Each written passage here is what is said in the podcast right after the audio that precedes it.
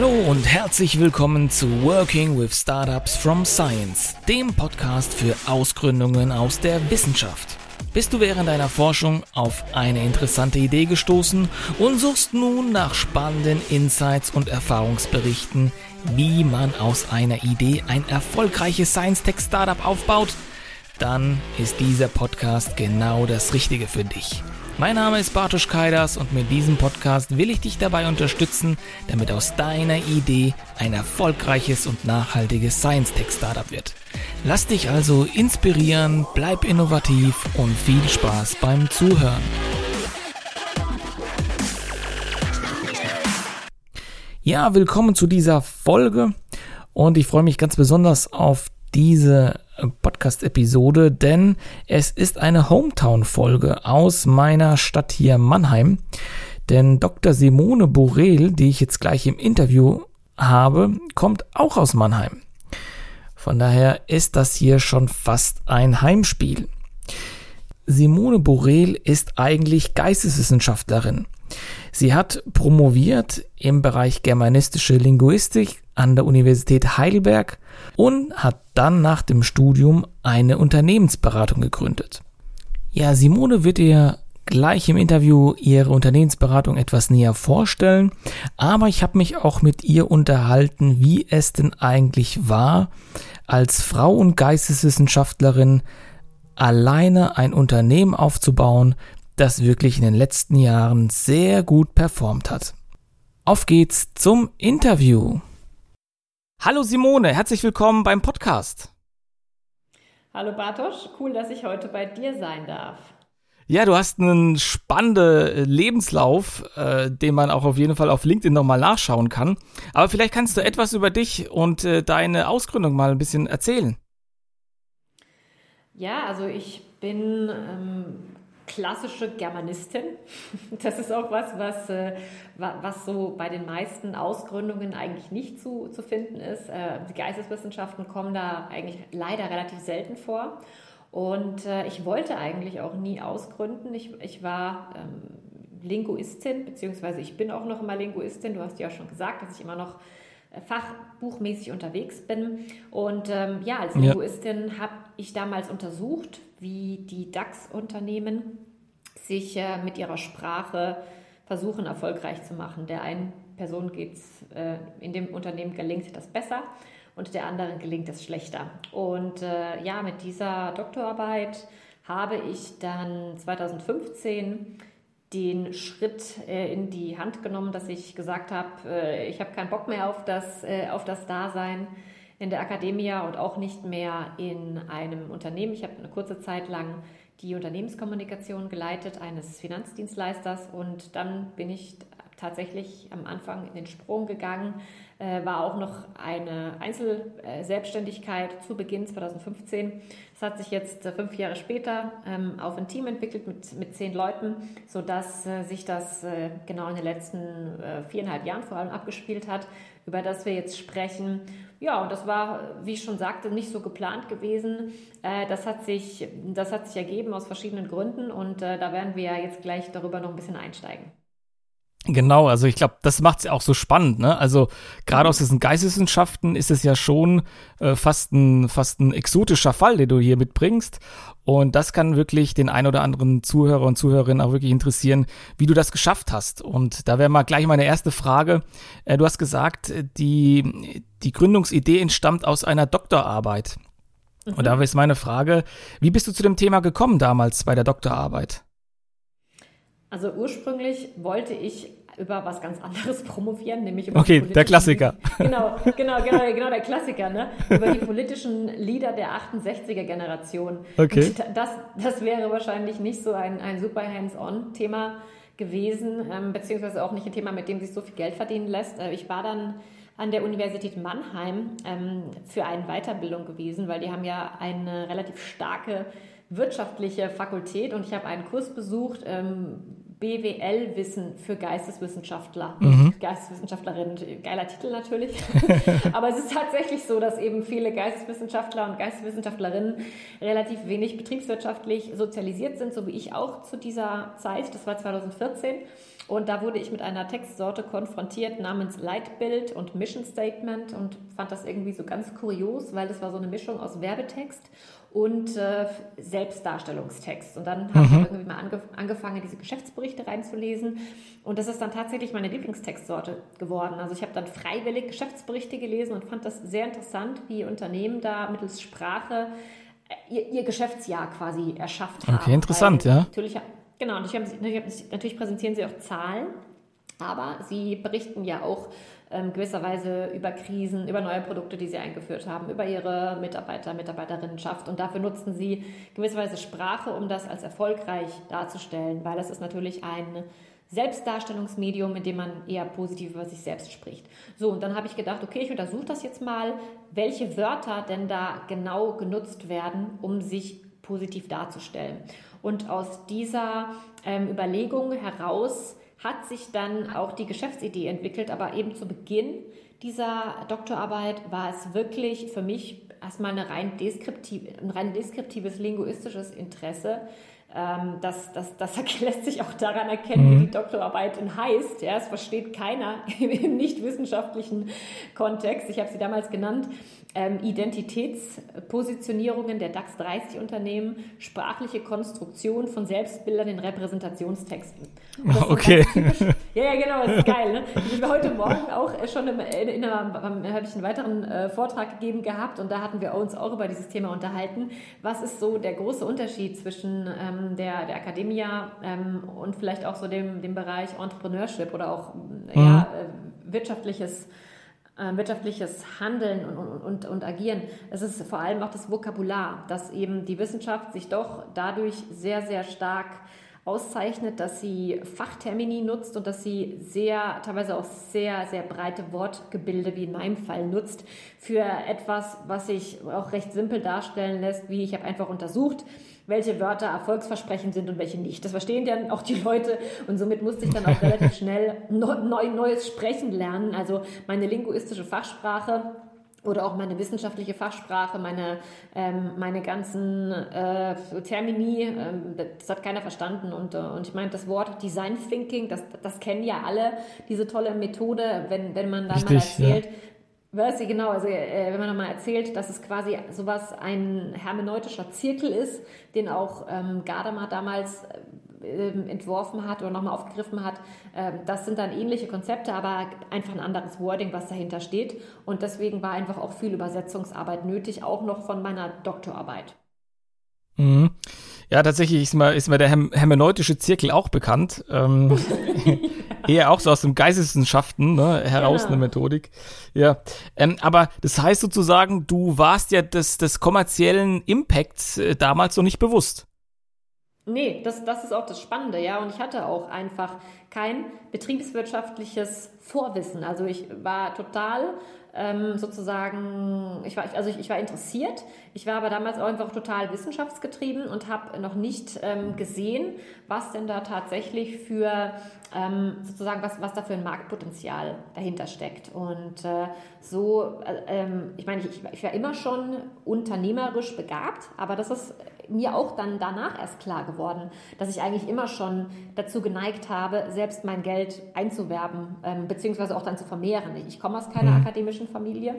Ähm, ich war die erste, die studiert hat, beziehungsweise auch noch promoviert hat. Und ich habe ähm, mir mehrere Stipendien eingeworben, dass ich das machen konnte. Ich habe immer schon während des Studiums bereits schon einen Nebenjob gehabt und auch als Promovierende habe ich dann noch mal ähm, auch noch weitere berufliche Tätigkeiten gehabt, um mich das einfach zu finanzieren. Ich habe mein Geld schon früh angelegt. Ich habe mich interessiert für solche Sachen wie, wie kann ich quasi kurzfristig meine monetären Ziele erreichen? Was habe ich überhaupt für welche? Also dieses unternehmerische Denken, das war mir irgendwie schon immer zu eigen und auch, dass ich wusste, es gibt quasi so eine Art Spiel in der Akademie, genauso wie auch sonst, ja, dass du quasi dich selbst immer ähm, positiv darstellst, dass du natürlich, wenn du auf einer, ähm, auf einer Konferenz bist, dich ähm, einen Vortrag hältst, weil dann wirst du gesehen und dann wollen Leute mit dir in Kontakt treten. Also solche Sachen, die wusste ich schon irgendwie intuitiv und die habe ich auch schon intuitiv richtig gemacht, aber ich hatte noch nicht das Wording dafür. Das war dann eher so der Prozess nach 2015, wo ich mich dann selbst dazu entschlossen habe.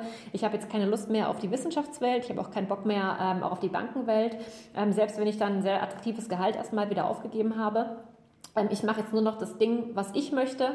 Ich arbeite auch nur noch dann, wann ich möchte und mit wem ich möchte. Und mein mhm. Qualitätsanspruch, ähm, der, den, den, den habe ich sowieso immer für mich gehabt, aber es ist vor allem aus einem sehr, sehr großen Bestreben nach, ähm, nach, nach Selbstverantwortung und nach Autonomie entstanden, dass ich mich dann doch entschieden habe, das zu gründen. Mhm, schon mal an dieser Stelle Hut ab und großen Respekt. Also das ist ja schon eine große Leistung, die du bis daher schon, schon vollbracht hast, auch mit der Selbstfinanzierung und dem unternehmerischen mhm. Denken und Handeln. Ja, ja, also das, äh, ähm, das ist quasi so für mich irgendwie boah, Überlebensarbeit äh, gewesen, weil ich, ich kannte das gar nicht, gar nicht anders und, und ich wollte auch irgendwie nie finanziell abhängig sein von, von niemandem. Und ähm, ich habe gesehen, ich habe hier Talente, es liegt mir, ähm, Texte zu schreiben. Es liegt mir auch gewisserweise mich irgendwo hinzustellen, ähm, über irgendwas zu reden. Und dann habe ich das eben realisiert und ähm, dieses Thema, also ich habe schon auch irgendwann realisiert, okay, es ist nicht so selbstverständlich innerhalb der Geisteswissenschaften sowas anwendungsorientiertes zu machen. In der, ähm, in der Linguistik nennt sich das Gebrauchstextsorten. Also die, die meisten denken ja immer bei, bei, bei Germanistik oder auch bei Linguistik, dass man irgendwelche Gedichte untersucht oder Goethe. Also das tun Menschen auch. Also literarische Texte finde ich auch, auch auch sehr spannend. Aber ich habe mich eben ähm, immer auch für Gebrauchstexte äh, interessiert. Also ich habe auch mal Todesanzeigen analysiert, ich habe äh, WhatsApp-Nachrichten analysiert, ich habe Tinder-Profile hm, analysiert. Genau, also sehr, sehr viel. Äh, Und gibt es eine Erkenntnis vielleicht an der Stelle, was bei Todesanzeigen so besonders ist? bei Todes ich dachte, du fragst jetzt was bei Tinder-Anzeigen, was dort ist. Ja, bei Todesanzeigen. Das wäre meine nächste Frage gewesen, ja. Okay, ähm, bei Todesanzeigen, äh, bei, bei, Todesanzeigen ist eine Textsorte, die extrem stark konventionalisiert ist, ähm, wo es relativ wenig äh, textuellen Spielraum gibt. Das heißt, es ist schon recht klar, welche Inhalte in, der, in dem Text zu finden sind. Es gibt eben mhm. oft äh, so eine Art Einleitungsspruch beziehungsweise ein Zitat. Dann wird die Person genannt, der, der, der Name, das Todesdatum, das Geburtsdatum und unten die Information, wer trauert und wann das Begräbnis stattfindet. Und dann hat man öfter noch ein, ein Symbol, äh, was das nebendran mhm. äh, mit als Textbildkorrelat abgebildet wird, so gefaltete Hände oder eine Blume oder mhm. so, ein, äh, so, so, so, ein Stein. Also da gibt es nicht so viel ähm, Spielräume Zeiträume. Im, im Vergleich dazu ähm, sind, ist zum Beispiel ein, ein, ein anderer Text, ein Gebrauchstext wie, wie eine E-Mail, die, die hat viel mehr inhaltlichen Spielraum zum Beispiel. Ja, da schreibst du alles mhm. Mögliche. Mhm in die E-Mail rein. Du hast halt nur eine Anrede und eine Abschlussformel, die ist relativ konventionalisiert, ähm, dass du dann unten ne, schreibst so viele Grüße, schöne Grüße. Aber sonst der Inhalt ist relativ ähm, variabel, während eben bei der Todesanzeige ist es ganz klar ein Ausdruck der Trauer, beziehungsweise auch Informationen, wie dann mit der, wo die Trauer vollzogen wird. Also es ist eine ja. sehr, sehr enge Textsorte. Mhm. Ja. Okay. Ähm, wie, es denn, wie war das denn damals für dich? Ähm, also du hattest jetzt wenig ähm, vielleicht Erfahrung oder, oder Wissen darüber, dass diese, dass diese ähm, Promotion, dieser Doktorarbeit so einen Impact erzeugt oder wurde dir schon während des Schreibens klar irgendwie, wo, wo kam das Interesse da auf, irgendwie von Unternehmen oder äh, wie, wie war das damals? Ja, also ich habe ähm, äh, ja, wie gesagt, ich habe äh, dieses Stipendium gehabt von der Friedrich-Naumann-Stiftung und ähm, ich hatte dann eben noch nebenbei in einer Personalberatung gearbeitet als, ähm, als Kommunikations- Beraterin und ähm, ich habe schon gemerkt, dass ich, wenn, wenn ich auf Konferenzen oder auch auf Kolloquien gegangen bin, das habe ich auch einfach sehr viel gemacht aus, aus Visibilitätsgründen oder auch publiziert. Ich habe auch schon sehr, sehr früh angefangen zu publizieren, ähm, dass da ein Interesse da war, dass das sehr angewandt war, was ich gemacht habe, dass ich auch immer sehr gerne über die Daten gesprochen habe und auch über die praktischen Implikationen. Und mir ist schon dann klar geworden, dass die klassische, ähm, also so die, die, die klassische wissenschaftliche Community in meinem Bereich sich eher sehr, sehr wenig über diesen deskriptiven Rahmen rausgesetzt hat. Die, die hat immer sehr gern beschrieben, aber sie haben dann eben nicht das interpretiert, was das bedeutet für die Praxis. Und das mhm. war das, was mir gefehlt hat. Und ähm, da sind dann eben schon von, also ich war immer, war auch schon damals gut vernetzt und da kamen dann schon auch so die ersten Anfragen, so von wegen so, hey, ähm, willst du nicht mal da einen Vortrag halten? Da kommen jetzt die Leute hin von dem Unternehmen, das könnte ja für die spannend sein. Oder auch so die Rotary-Clubs, äh, die haben mich dann gleich am Anfang eingeladen und auch irgendwelche Universitäten, ähm, die dann gesagt haben, ja, möchtest du nicht mal den Leuten aus der ähm, aus der Linguistik oder aus der Germanistik Mut machen, zu zeigen, es gibt auch eben Themen, die einen Anwendungsbezug haben. Und deswegen habe ich immer schon relativ früh darüber gesprochen, ähm, was, was man machen könnte. Und dann kam tatsächlich der initiale Moment, wo ich gemerkt habe, das hat einen wissenschaftlichen Impact. Und zwar hat mich ein Bekannter, der bei Siemens gearbeitet hat, ähm, darauf angesprochen. Ne? Und das ist immer so, Leute haben irgendwie mitbekommen, ich mache was mit Linguistik und mit Unternehmen. Und das fand sie ja immer irgendwie Und äh, dann äh, hat er gesagt, ja, wir haben da so ein Projekt äh, und es geht darum, äh, unsere Mitarbeiter und unsere Mitarbeiterinnen die haben wir befragt. Ähm, also es war eine klassische Mitarbeiterumfrage. Ähm, und, und wir können das jetzt irgendwie nicht so auswerten, was die, was die so gesagt haben. Weil das, mhm. was, was sie gesagt haben, das geht eben, gibt so Freitextfelder noch zusätzlich und da schreiben sie dann hin, wie sie uns finden. Und wir haben jetzt einfach nicht gerade die Personenzahl, die das noch zusätzlich auswerten kann. Kannst du da nicht was machen? äh, du mhm. machst doch sowas. Und dann habe ich äh, mich damals ähm, gedacht, so, okay, ja klar, ich habe euch ja sowieso schon untersucht gehabt in meiner Doktorarbeit, weil ich hatte ja alle DAX-Unternehmen sowieso untersucht gehabt. Mhm. mhm. Und äh, dann habe ich denen quasi erstmal Auszüge aus der Doktorarbeit vorgestellt, was sie betraf. Das hat sie natürlich sehr interessiert und da hat sich dann ähm, so ein, ja, so meine erste geschäftliche Beziehung aufgebaut, dass sie dann eben Kunde wurden und haben mir dann diesen Auftrag gegeben, ähm, dass ich diese, das waren nämlich über 3000 Kommentare von Mitarbeiter, Mitarbeiterinnen, auswerte, wow. genau, nach, ähm, hm. nach den Markern, die, die, die quasi Sympathie anzeigen, beziehungsweise Zuneigung anzeigen zu, zu Siemens. Es gibt ähm, innerhalb der Psycholinguistik ähm, 30 relativ gut beschriebene ähm, Marker in der Sprache, die ausdrücken, wie eine Person etwas findet oder wie sie dazu steht, was sie für einen Hintergrund hat. Da kommt dann sowas wie Geschlecht dazu,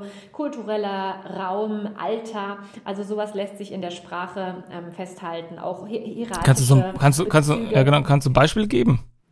Genau, natürlich kann ich ein Beispiel geben. Also ähm, beispielsweise jüngere Menschen verwenden viel häufiger solche Aussprüche wie krass oder cool ein, ein, weiteres Beispiel neben der Jugendsprache ist dann zum Beispiel die, ähm, die Geschlechtersprache. Frauen verwenden mhm. viel häufiger ähm, sogenannte Heckenausdrücke wie eigentlich, vielleicht oder auch Konjunktive, ich denke, ich würde. Ähm, das ist aber nicht nur frauenspezifisch, sondern ist auch äh, ein, ein Ausdruck von Menschen, die eher unsicher sind, also wie, wie, wie stark ist eine Person sicher in sich selbst oder wie, wie unsicher ist sie.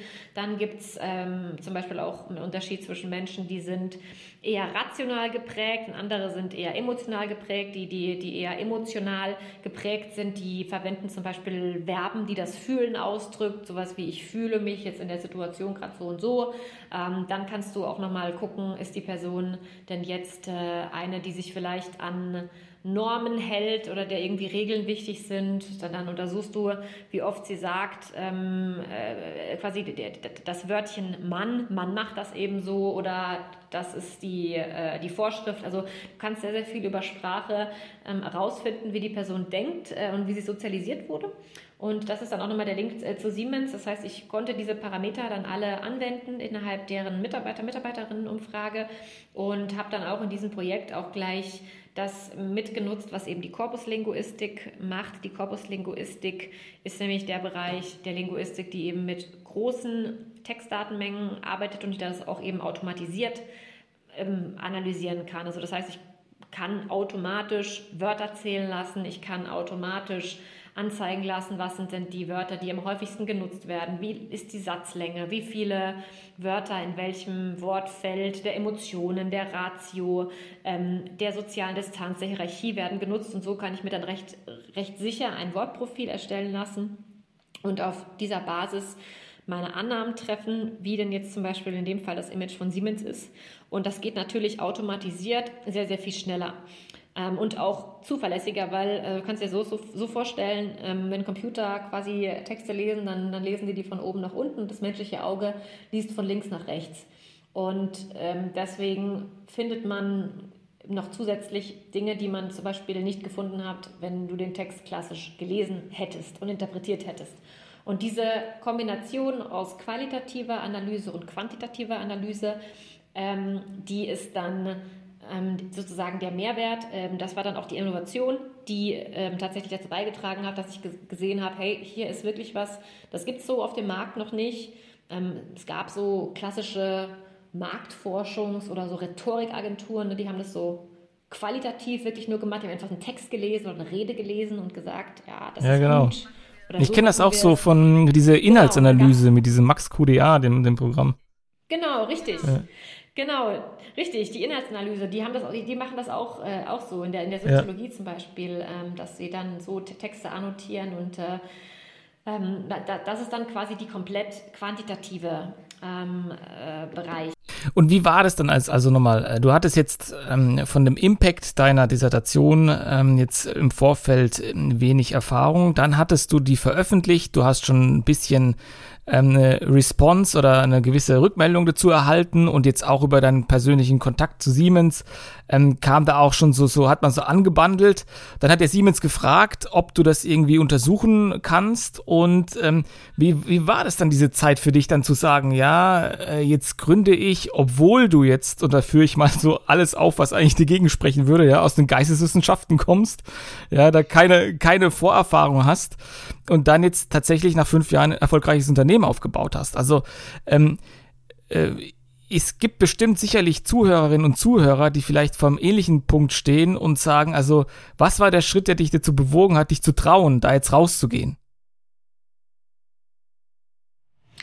Ähm, einfach weil ich keine andere Alternative hatte, also per persönlicher Art, weil ich einfach von meiner Persönlichkeit her ähm, gemerkt habe, ich kann nicht in einem Unternehmen sitzen, also ich möchte nicht angestellt sein, sowas. Das, das, das, das, das habe ich mir quasi einfach schon so abgewöhnt gehabt durch die Art, wie ich mhm. davor geforscht hatte. Und also ich war es einfach gewohnt, total autonom zu arbeiten, aufzustehen, wann ich will, das zu schreiben, äh, wann ich will, was ich will, ähm, veröffentlichen, wann ich will, auch sozusagen für meine eigenen Fehler verantwortlich zu sein, für meine eigenen Erfolge verantwortlich zu sein, ähm, aber vor allem auch selbst entscheiden zu können. Und dann, als ich im, in, äh, in Frankfurt ähm, in diesem Finanzunternehmen war, so, so wie es halt ist, wenn, wenn du angestellt bist, dann ähm, hast du gewisse Rahmenbedingungen, die dir auch vorgegeben werden, an die du dich halten musst. Ich wollte zum Beispiel nicht Sachen kommunizieren, für die ich nicht selbst einstehe. Ich wollte auch selbst nicht Texte kommunizieren, für die ich, ähm, also die nochmal abgeändert worden waren. Also einfach diese, quasi diese Kontrolle ab, ähm, abzugeben mhm. und nicht mehr diese hohe Selbstwirksamkeit zu erfahren die ich davor eben hatte, als ich meine Doktorarbeit geschrieben habe. Das hat mir überhaupt nicht gefallen.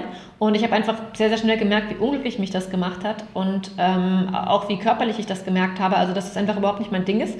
Und daher war es quasi für mich alternativlos. Also, es, es gab irgendwie nichts anderes. Ich wusste quasi, ich, ich, ich, ich bin da in der Hinsicht nicht resozialisierbar. und ich, äh, ich musste, okay. genau, und ich musste, ich musste einfach wieder gehen. Und ich hatte ähm, auch keinen genauen Plan, wie. Wie lange warst du da? Ich war da noch fünf Monate. Ich wusste das aber schon seit nach drei okay. Monaten eigentlich, dass ich das nicht machen möchte weiter. Und ähm, ich dachte, okay, ja klar, es ist ein bisschen schwierig, dass ich jetzt direkt als Vorständin irgendwo eingestellt werde. also ich wollte natürlich dann auch schon genau diejenige sein, die den Laden hat. Und ähm, dann dachte ich, ja gut, das, das ist jetzt vielleicht ein bisschen schwierig und auch vielleicht unrealistisch, dass ich das jetzt sofort hier irgendein DAX-Konzern leiten kann. Das wäre so die alte, andere Alternative gewesen. Ähm, aber dann gibt es auch wieder diesen ganzen Abstimmungsstress und ich wollte dann in, zu dieser Zeit, 2015, wirklich autonom arbeiten. Ich wusste auch 2015 noch nicht, dass ich Mitarbeiter haben werde und dass wir auf ein Team von zehn Leuten anwachsen werden, eine GmbH werden, werden, dass wir jetzt auch inzwischen selbst Investoren sind, also dass ich selbst Investorin bin, wusste ich damals auch noch nicht. Ich wusste, spannend, ja. Genau, also das, das, das hat sich alles mehr und mehr ähm, entwickelt. Und es war jetzt nicht so, dass ich das alles geplant hätte. Mhm. Und ähm, wie ist das denn? Äh, hast du jetzt alleine dann das ganze Business aufgezogen oder gab es Mitgründer oder, oder irgendwie Co-Investoren, Finanziers irgendwie? Wie war das damals für dich? Also ich war ganz alleine und äh, ich habe auch ähm, das Ganze allein aus meinem finanziellen Background aufgebaut. Hm, ich habe ja schon gesagt, ich äh, habe immer viel auch gearbeitet neben meiner, ähm, neben meinem Studium und neben meinem Stipendium. Und ähm, ich hatte auch dann netterweise einige Wissenschaftspreise gewonnen gehabt. Also es hat sich so, ähm, ich war solide aufgestellt. Und das heißt, ich, ich hatte auch ähm, mhm. so den finanziellen Background, dass ich das, ähm, dass, dass ich keine Kredite aufnehmen musste für, für die Unternehmensgründung. Und ähm, ich war damals auch absolut davon überzeugt, dass ich ähm, erstmal autonom sein möchte. Und ich bin einfach auch keine Person, die sich mit zwei bis drei Leuten über gewisse Dinge ähm, ja tagelang abstimmt äh, und dann doch wieder es anders macht, als mit anderen abgesprochen ist, wie es ja in vielen Gründerteams ist. Also ich bin eben vom, vom Mindset her eine, klassische Einzelkämpferin, wenn du es so, so sehen möchtest. Deswegen gab, mhm. kam das für mich auch gar nicht in Frage, da überhaupt noch andere ähm, zu haben. Und ähm, das Unternehmen ist dann damals tatsächlich, also wirklich organisch gewachsen. Ich bin gestartet, ähm, das können wir jetzt mal hier, hier ruhig sagen, das waren bei Siemens, es war ein, ein, recht hohes Auftragsvolumen für meine damaligen Verhältnisse. Das waren ähm, um die 10.000 Euro, ähm, die, ich da, ähm, okay. die, ich da bekommen habe. Aber sonst habe ich mit sehr, sehr kleinen Auftragswerten angefangen, mit, mit Auftragsarbeiten irgendwie Websites zu überarbeiten, Websites zu schreiben, irgendwelche Marken und Namen Namen von, von Firmen ein Gutachten zu schreiben. Das waren alles Aufträge unter 1000 Euro. Ich habe da am Anfang wirklich das erste Jahr noch nicht so viel Geld damit gemacht. Ähm, aber ich habe eben, was ich gemacht habe, ich habe wirklich viel Öffentlichkeitsarbeit gemacht. Ich habe immer schon viel äh, darüber kommuniziert, was ich mache auf verschiedenen Kanälen. Ich habe viele Interviews gegeben, ich habe viele Blogs ähm, äh, mit, also mit, mich interviewen lassen. Ich bin an die IHK gegangen, ähm, an verschiedene Zeitungen, sodass eben mehr und mehr Leute auf mich aufmerksam wurden. Und ähm, ich habe dann auch irgendwann ähm, Anfragen bekommen, dass Leute Praktika bei mir machen wollten. Und ich hatte zu der Zeit noch nicht mal ein richtiges, ja, ja, ich hatte zu der Zeit noch nicht mal ein richtiges Büro. Ja. Ähm, und wir, ich erinnere mich noch, dass wir die, so, so, teilweise haben wir so die ersten Interviews haben wir noch bei mir zu Hause gemacht in meinem dortigen, ähm, in der dortigen Wohnung, in der ich gewohnt hatte. Da saß ich dann auf meiner Couch und ich hatte äh, so, so Sandalen, also äh, Sandalen, Pantoffeln, die hatte ich dann an und die wurden halt nicht gezeigt, weil ich nur oben gefilmt wurde wurde. Also ich habe das schon am Anfang relativ minimalistisch aufgezogen und dann kam dann irgendwann mal von außen die Anfrage, ob ich nicht in Mannheim in so ein Start-up-Zentrum ähm, ja, ziehen sollte. Und ich wollte das eigentlich mhm. gar nicht am Anfang, weil ich schon sehr sparsam ähm, in der Hinsicht bin. Ich habe, äh, also wir haben auch heute hier im Büro, obwohl wir jetzt inzwischen sehr hochwertige Möbel haben, wir haben aber immer noch Second-Hand-Möbel. Wir haben auch keine Autos, wir haben nur Betriebsfahrräder. Ähm, äh, also gewisse mhm. Sachen sind mir einfach wichtig, nicht nur aus Sparsamkeit, sondern auch aus ökologischen Gründen. Und deswegen, ich habe auch einfach am Anfang schon geguckt, dass ich mich da sehr, ähm, sag ich mal, sehr schlank aufstelle und deswegen habe ich auch gar nicht so viel, ähm, also so viel Ausgaben gehabt.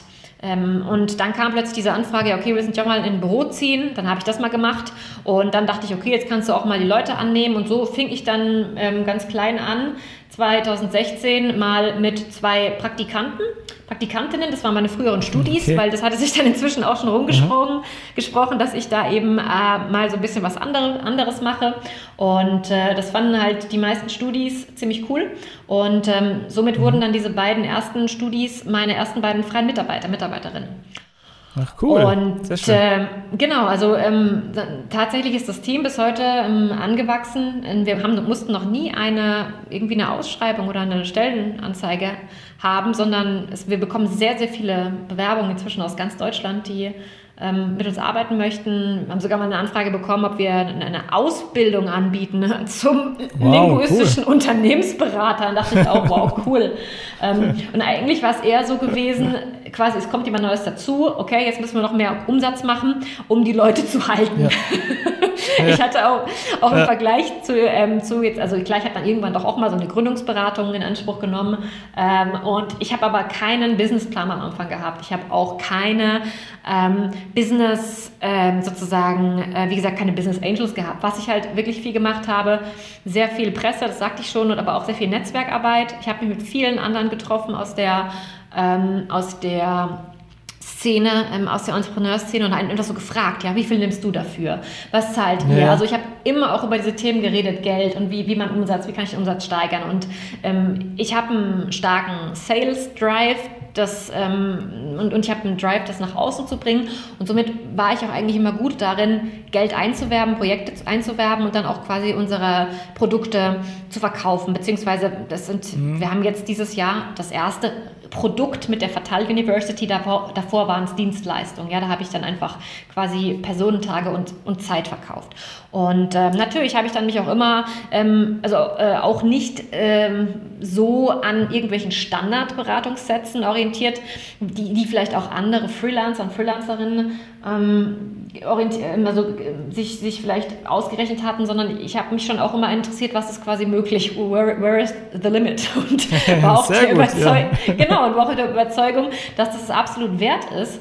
Ähm, und deswegen bin ich dann auch eben nach dem ersten Jahr ähm, so re recht schnell die Sachen auch einfach ähm, also die, ähm, die Tagessätze erhöht. Und äh, das machen wir jetzt auch immer noch mal einmal im Jahr, werden Tagessätze, äh, Tagessätze weiter erhöht. Und äh, ja, dann kam es halt 2017 dann schon zu der ersten 450 Euro Kraft und äh, ja, so wie mhm. ein Unternehmen dann eben auch, auch wächst, ja, da haben wir natürlich dann auch, ähm, konnten wir dann mehr, mehr Anfragen bearbeiten. Wir haben dann 2018 den Mannheimer Existenzgründungspreis gewonnen. Das war nochmal ein ganz wichtiger Meilenstein für uns weil das ist der höchst dotierte Wirtschaftsförderpreis in einer Stadt in Deutschland.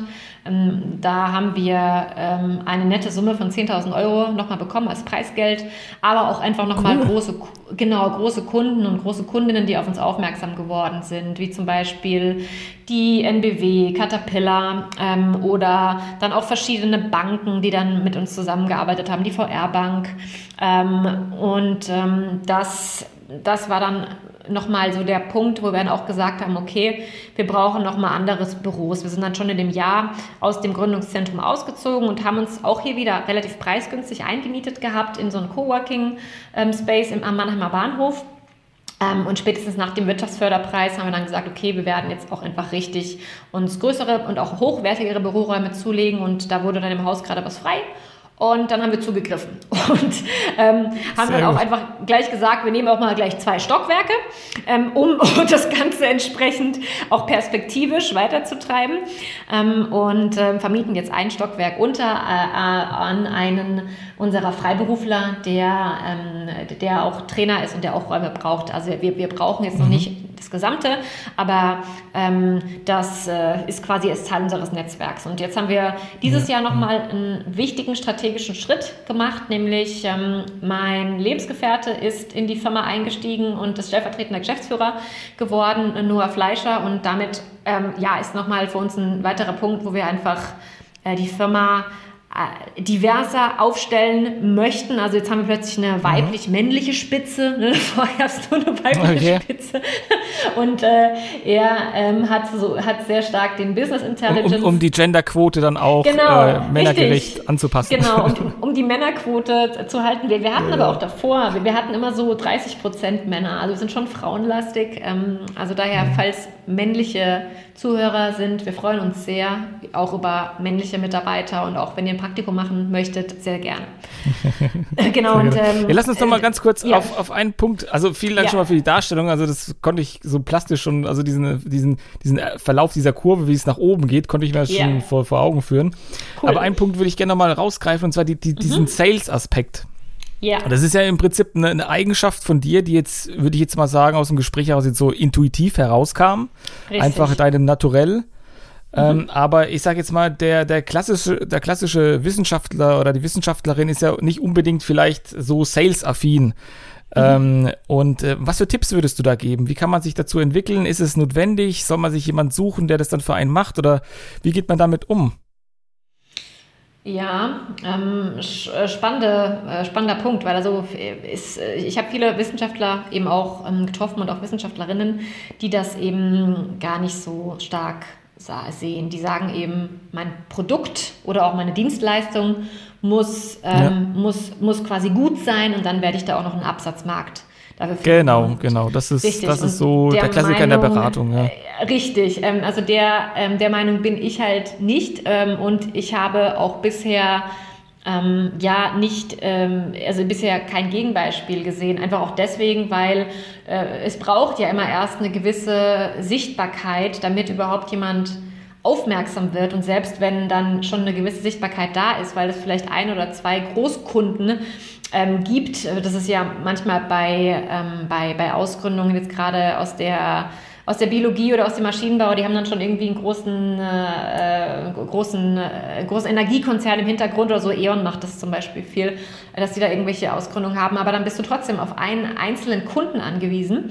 Und wenn die mhm. dann plötzlich irgendwie mal, ähm, ja, Projektbudget verkleinern, ähm, dann, dann hängst du da. Also auf, deswegen würde ich mich da überhaupt nicht drauf verlassen und bin der Meinung, dass es wichtig ist, genauso wie natürlich auch alle anderen Bereiche irgendwie laufen müssen in einer Firma, aber dass vor allem ähm, der Bereich Sales in wissenschaftsgetriebenen Unternehmen oder auch wissenschaftlichen Ausgründungen leider manchmal unterschätzt wird. Und ähm, was, was kann man da machen oder was, was machen wir da?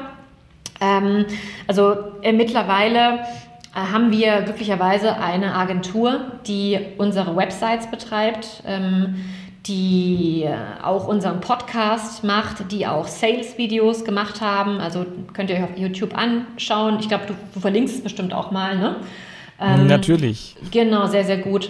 Ähm, das ist auf jeden Fall wichtig, einfach um diese Sichtbarkeit zu bekommen, um, äh, ähm, um dann auch quasi überhaupt passieren zu können. Ja? Also erst wenn du wirklich sichtbar bist, wenn du im Gespräch bist, ähm, kannst du auch, auch dann deine, ähm, ja, deine, deine Dienstleistung zeigen. Und das ist auch bei Wissenschaft nicht, äh, nichts anderes. Und ähm, was uns auch sehr geholfen hat, beziehungsweise dann eben vor allem mir, dadurch, dass wir eben diesen wissenschaftlichen Hintergrund haben, ähm, sind auch viele Unternehmen auch einfach interessiert, dieses neue Wissen zu haben. Und wir haben gerade am Anfang sehr viele Vorträge auch einfach kostenlos angeboten. Und ähm, sowas ist eigentlich was, was man sich immer relativ easy direkt anfragen kann, dass man einfach Unternehmen anfragt oder Organisationen anfragt, die irgendwie in der Nähe des Absatzmarktes sind und dass, äh, dass man denen das dann anbietet, äh, dass man sagt, man kommt mal vorbei und hält hier eine halbe Stunde ähm, irgendeinen Vortrag zu einem Thema äh, oder auch ähm, das Thema natürlich Marketing über LinkedIn. Also es passiert ja relativ auch viel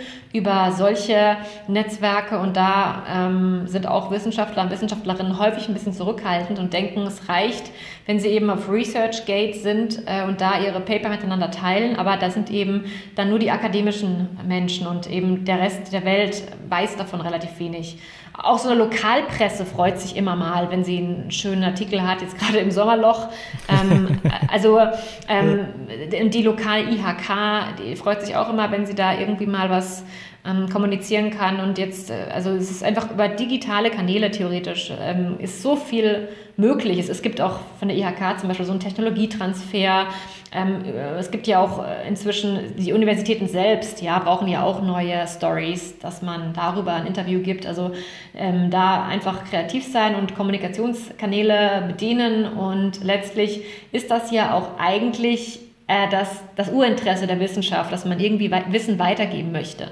Und äh, bei wissenschaftlichen Ausgründungen geht es halt dieser Wissenszyklus dann nach außen, weil man muss jetzt quasi schaffen, diesen, dieses Wissen, was man ja schon irgendwie gesammelt hat, ähm, diesen Output zu haben und dann, ähm, da, dann es zu schaffen, dass andere Menschen mit anderem Hintergrund, die eben nicht wissenschaftlich sozialisiert sind, zu verstehen, was, äh, was das Ansinnen dieses, äh, dieser, dieser Unternehmung ist.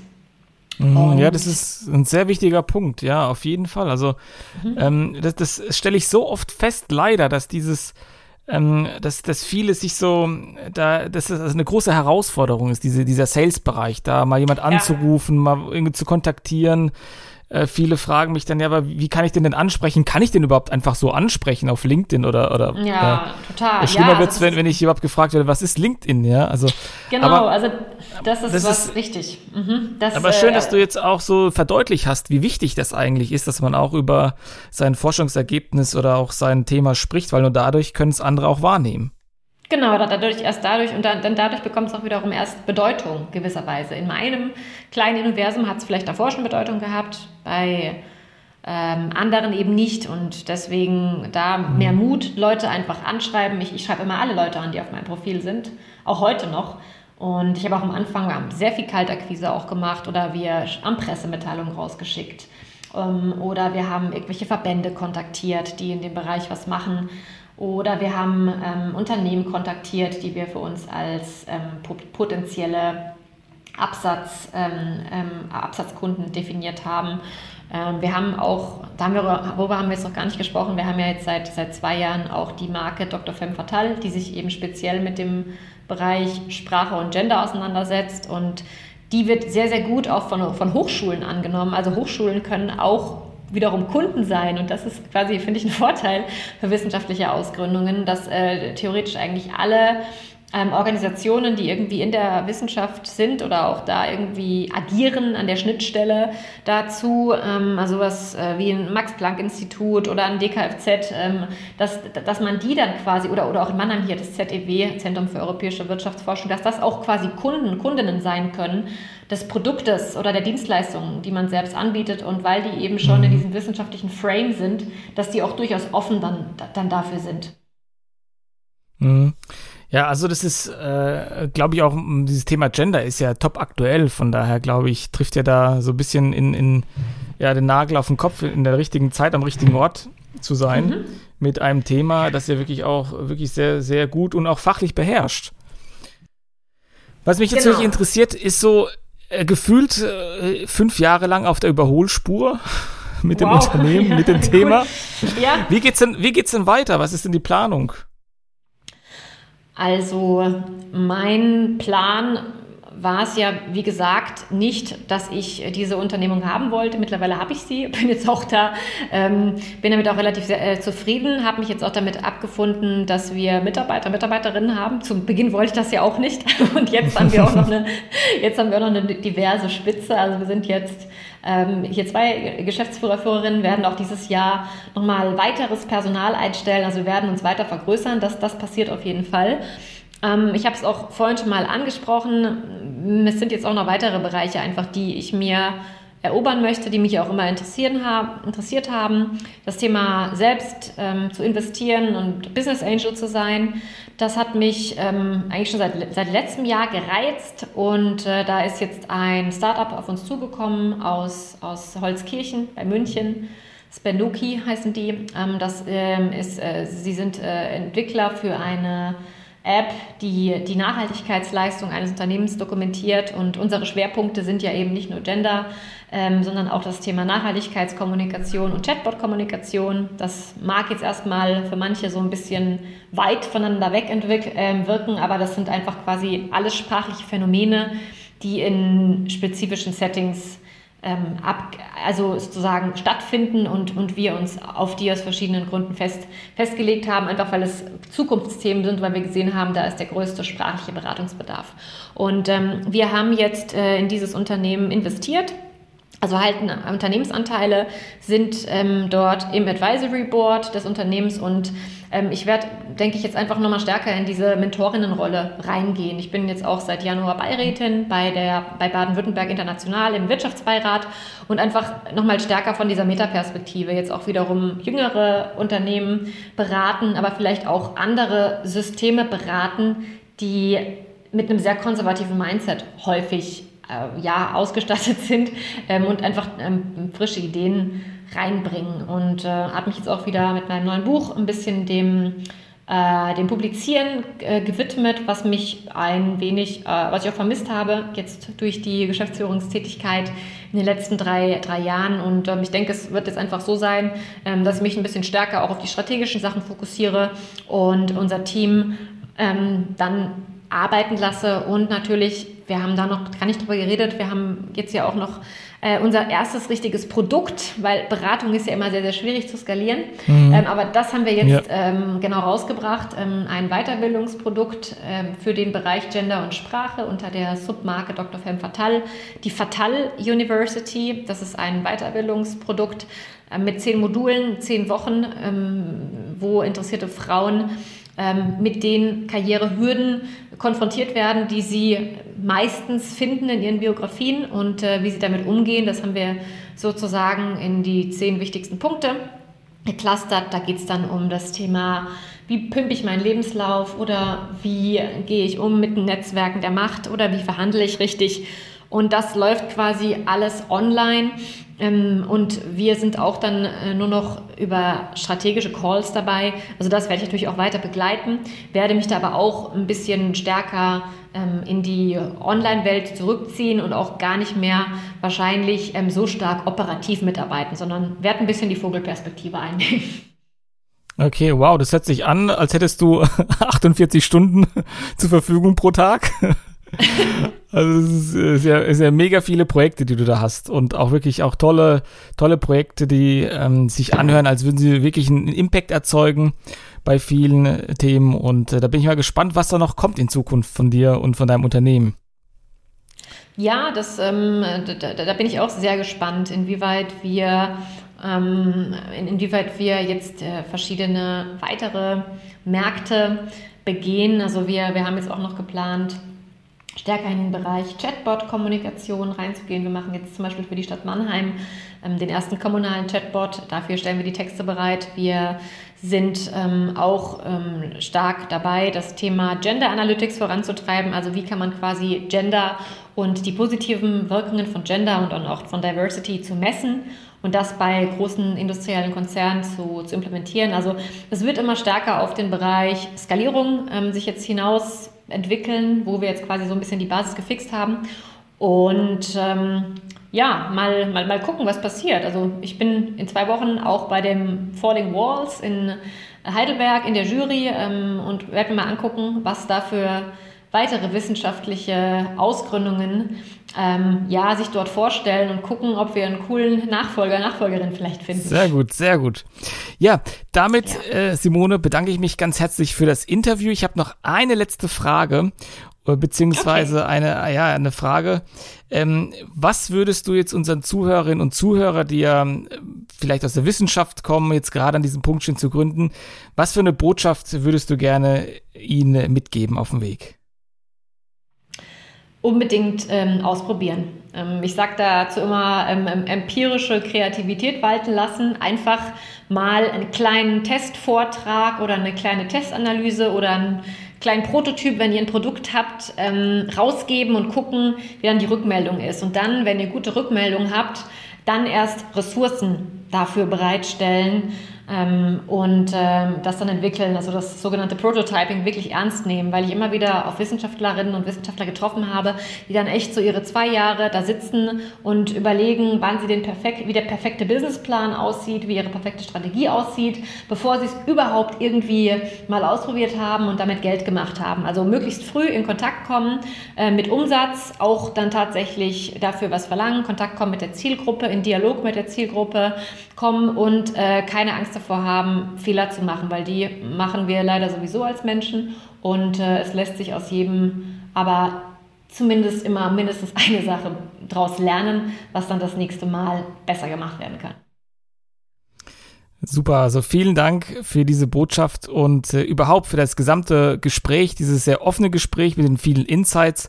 Ich glaube, da konnte man sich an, an vielen Stellen ähm, ein paar wertvolle Hinweise und Tipps äh, rausziehen. Ich bedanke mich ganz herzlich für das Gespräch, wünsche dir weiterhin viel Erfolg auf der Überholspur und ich freue mich, wenn wir uns dann wieder mal sehen. Cool, danke dir